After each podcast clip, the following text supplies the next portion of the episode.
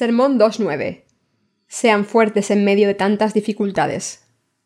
Marcos 8, 35.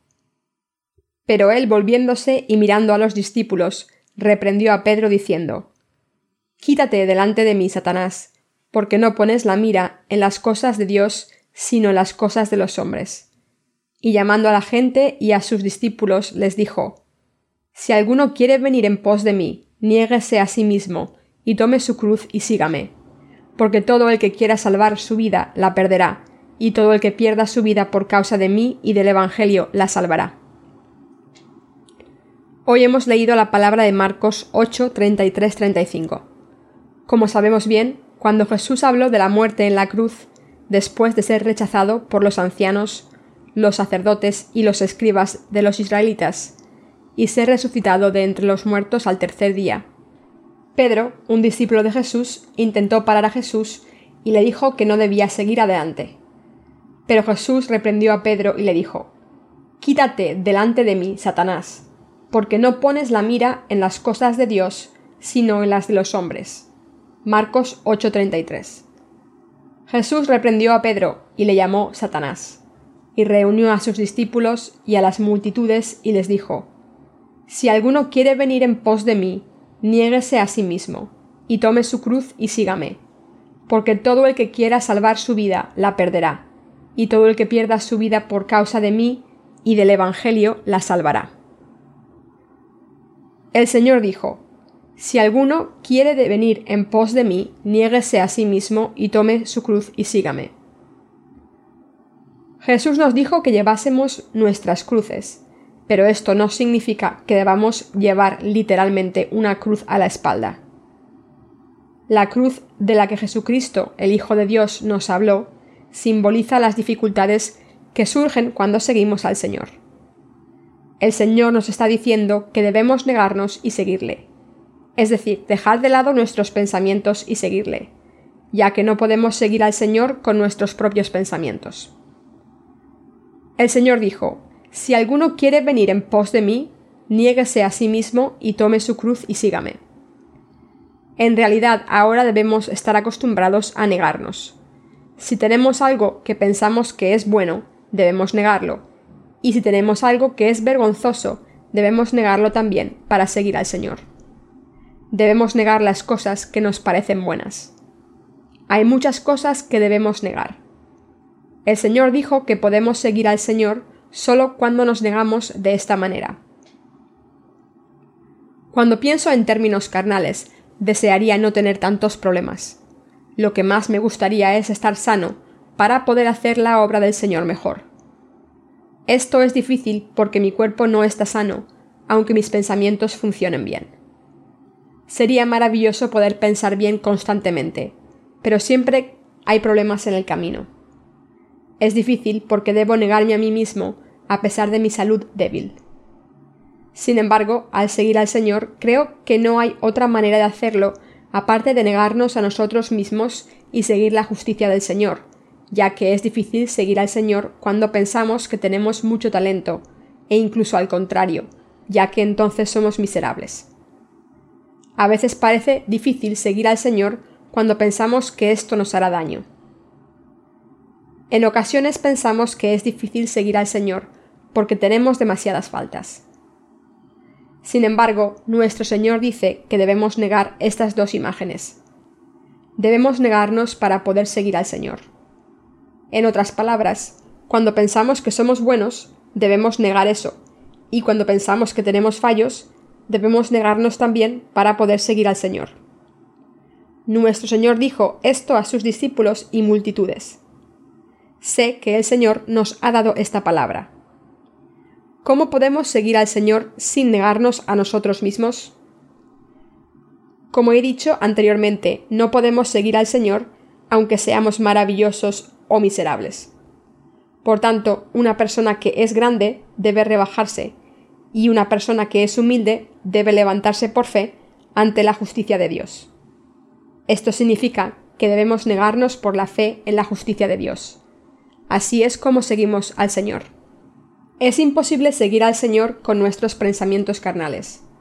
Sería fácil seguir al Señor si solo tuviésemos pensamientos espirituales. Pero es difícil seguirle sin negarnos a nosotros mismos, porque tenemos muchos pensamientos carnales. Por tanto, es difícil seguir al Señor si no desechamos estos pensamientos carnales cuando surgen en nuestros corazones. Pero sé que todo es posible por la fe. Podemos seguir al Señor por la fe que cree en la justicia de Dios y podemos seguirle cuando hay problemas si tenemos la fe que cree en el Evangelio del agua y el Espíritu. Podemos seguir al Señor suficientemente si estamos decididos a seguirle, incluso cuando es difícil, porque el Señor nos guía y nos sustenta. Hemos experimentado la palabra del Señor en nuestras vidas. Nuestra vida espiritual puede ser mejor después de haber pasado por dificultades. Esto se debe a que nuestra fe no crece cuando estamos cómodos y no tenemos problemas. Dependemos de la justicia de Dios en estos momentos difíciles, y nos olvidamos del Señor cuando estamos cómodos. Por eso el Señor dijo en Marcos 8:35, Porque todo el que quiera salvar su vida la perderá, y todo el que pierda su vida por causa de mí y del Evangelio la salvará. Esta palabra significa, perderás tu vida si quieres salvarla. Sin embargo, salvarás tu vida si la pierdes por el Evangelio del agua y el Espíritu. Recibirás mucho si pierdes cosas por el Evangelio del agua y el Espíritu, pero lo perderás todo si intentas guardarlo. Un exdirectivo de Japón escribió un libro titulado Deshazte de muchas cosas para ganar. Esta es la ideología fundamental de los japoneses, que valoran mucho el aprendizaje. Lo aprenden todo con un corazón humilde. Cuando aprenden algo, lo cambian según su estilo y lo recrean. El autor está diciendo que primero tiene que deshacerse de sí mismo para ganar. Esto significa que una persona primero debe rebajarse a otra persona para recibir algo. Así es como se aprende. Japón pudo llegar a ser un país poderoso económicamente gracias a esta ideología. ¿Creen que su líder humilló su corazón ante el presidente de Estados Unidos para ganar a todo el mundo? Pero el presidente de Corea siempre está discutiendo con el presidente de Estados Unidos sobre diferentes temas. El primer ministro japonés ha implementado una política amistosa con los Estados Unidos basada en sabiduría humanística.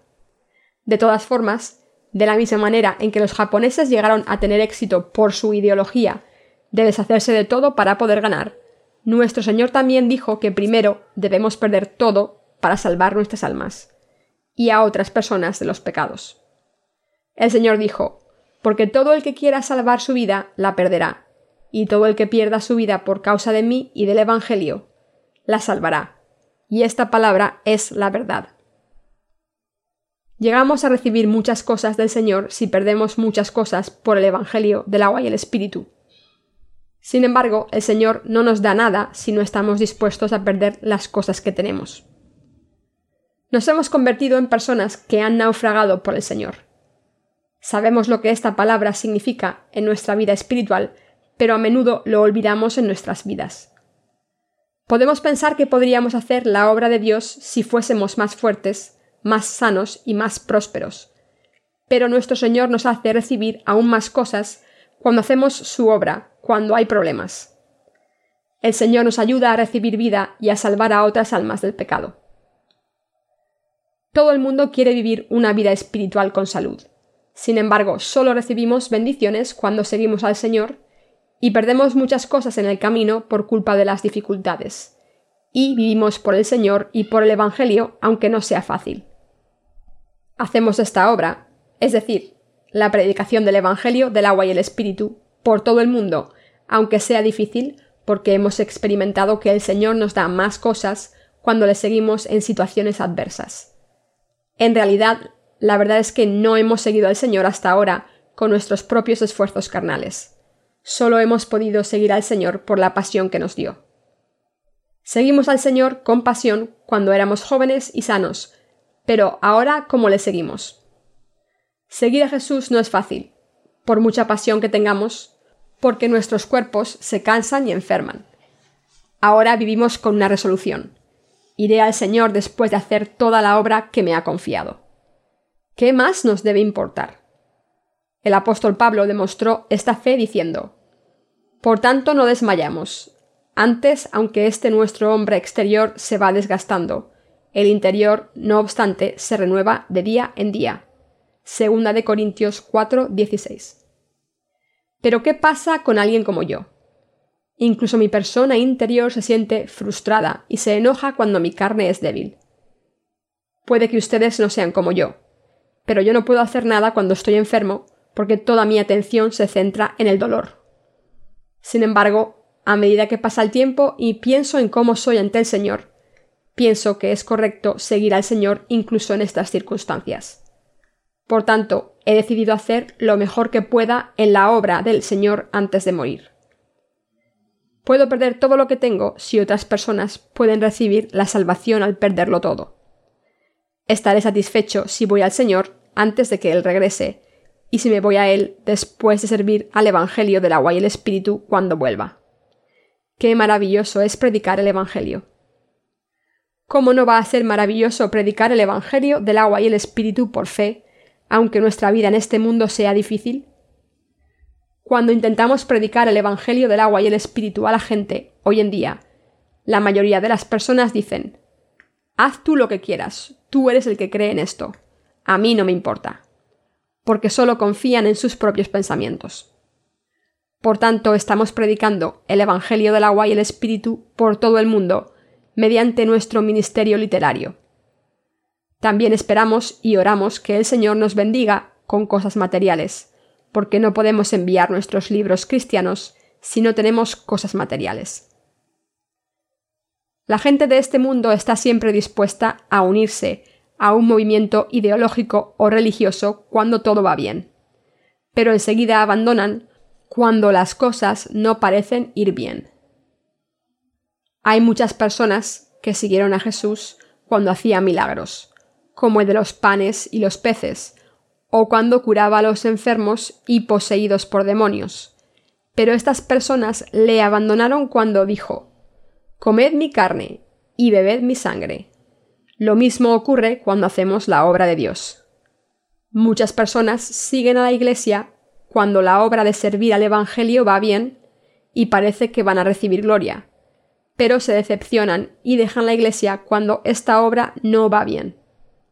No todo el mundo es igual pero por desgracia, la mayoría de las personas son así.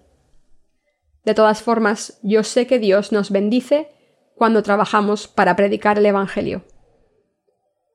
El Señor dijo, Porque todo el que quiera salvar su vida la perderá, y todo el que pierda su vida por causa de mí y del Evangelio la salvará. Y tenemos una vida. Daremos todos nuestros recursos y métodos para predicar el Evangelio del agua y el Espíritu por todo el mundo. No tenemos otras metas aparte de esta. Esto se debe a que no hay otra obra en este mundo, aparte de predicar el Evangelio del agua y el Espíritu, por la que valga la pena vivir. El proceso de una vida humana es claro. Todo el mundo acaba poniéndose enfermo y muriendo después de comer y beber toda la vida.